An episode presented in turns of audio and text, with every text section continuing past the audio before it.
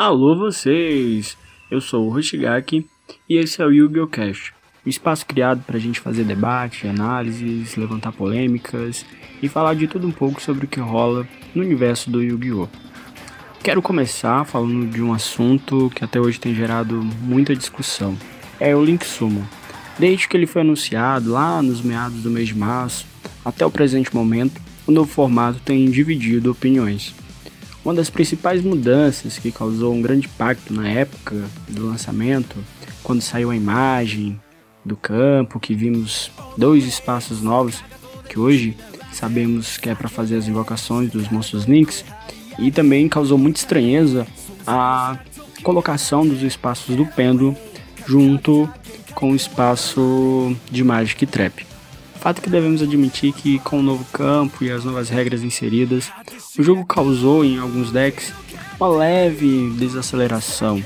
Não tem mais a mesma jogabilidade, talvez afetou até um pouco a estratégia também. Por conta disso, de alguns outros detalhes, como os monstros links não poderem ser usados como materiais de Exceed, de Cycron, duelistas não gostaram não gostaram muito da nova mecânica. Muitos blogs e canais que falaram sobre o, o tema, sobre a divulgação do, do lançamento, foram bombardeados por comentários, muitos do tipo: o jogo morreu, acabou Yu-Gi-Oh! de vez, Konami adora inventar coisas para estragar quando tudo tá indo bem. Teve muita gente até que parou de jogar. Claro que também teve a galerinha que curtiu a novidade, que não viu a hora de ter acontecido essa mudança, que o jogo ficou mais estratégico. E há quem diga que foi um retorno ao estilo Yu-Gi-Oh! raiz, por exigir mais do duelista, um pouco mais de paciência, elaborar melhor a estratégia de jogo. Para alguns foi super importante essa nova roupagem do Yu-Gi-Oh! Deixou o jogo de certa forma mais equilibrado. O fato é que tudo que é novo leva um certo tempo para ser aceito, para que as pessoas possam se adaptar, se acostumar. Foi assim quando surgiu os Exceeds, os Cyclones, bom, não nessa sequência. Assim também quando surgiram os pêndulos. Tem também a, aquela questão, né, galerinha, de não julgar antes da gente conhecer. Aos poucos a gente deve testar, Talvez por conta de toda essa discussão, a Konami tem divulgado bastante dicas de como melhorar a estratégia do jogo. Bom, galera, é isso. Deixa aí seu comentário do, do que acha sobre o Link Summon, se você já experimentou, parou, se você experimentou, continua curtindo, se jogou. Valeu! Idiocast. Idiocast. Você está ouvindo Idiocast.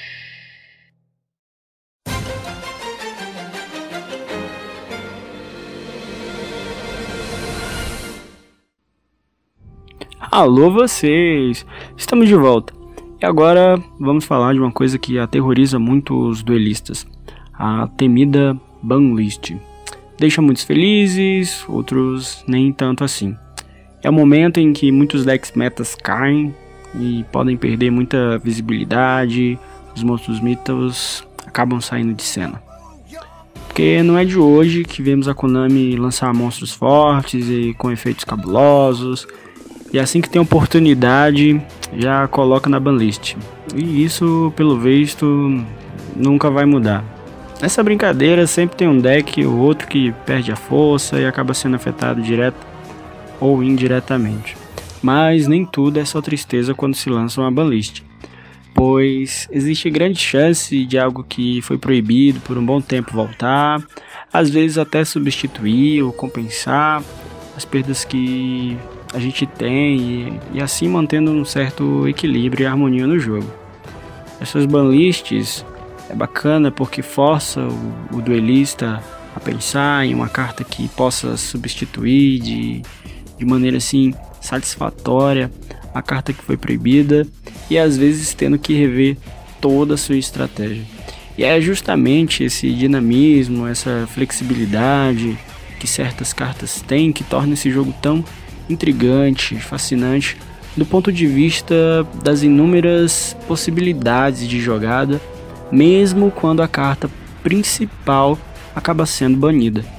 Então, o jeito é não se desesperar, não desanimar, pois se sua carta preferida ou a principal acabar entrando na lista, seja limitada ou até mesmo banida, mantenha calma, reveja sua estratégia e com certeza se descobrirá um novo jeito de imitar.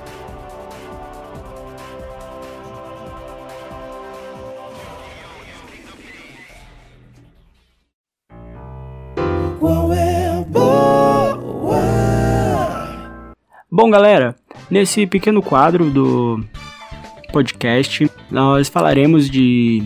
Talvez falaremos de regras específicas de certas cartas, curiosidades ou qualquer outro comentário relevante do Yu-Gi-Oh! Nesse primeiro Qual é a Boa, eu quero ressaltar aqui, quero fazer uma observação sobre essa iniciativa que a Konami faz de tentar reviver, podemos dizer assim, decks já esquecidos, que foi o caso, caso agora que aconteceu dos Crystal Beasts, deck de, de ritual do Link Shed, acho que é assim que pronuncia. Aquele, acho que é abdicação, aquele monstro lá, ritual do Maximilian Pegasus. A saída de suporte para tentar dar uma agilidade e agressividade maior aos decks faz com que duelistas volte a montar novamente esses decks, faz com que a galerinha nova é, é, passe a ter acesso a essa, essas cartas clássicas, né?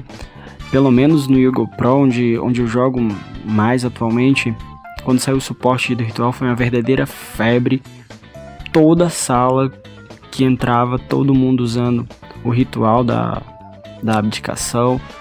É, isso é muito bacana porque passa a colocar um, um deck que estava encalhado voltar até mesmo para o cenário competitivo, ou se não, simplesmente dar uma melhorada ali na, na sua jogabilidade, na, na estratégia, para tentar nivelar pelo menos a, aos decks da atualidade.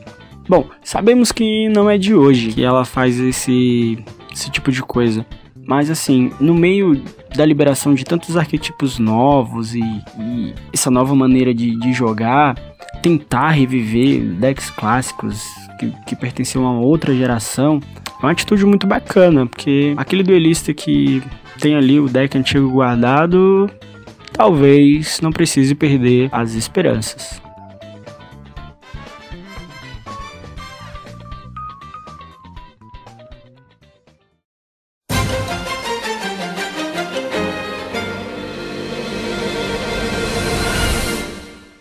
Então é isso, pessoal. Vou ficando por aqui. Espero que tenham gostado. Obrigado por todos que ouviram até aqui. Um forte abraço. Até a próxima. Bom duelo a todos e valeu!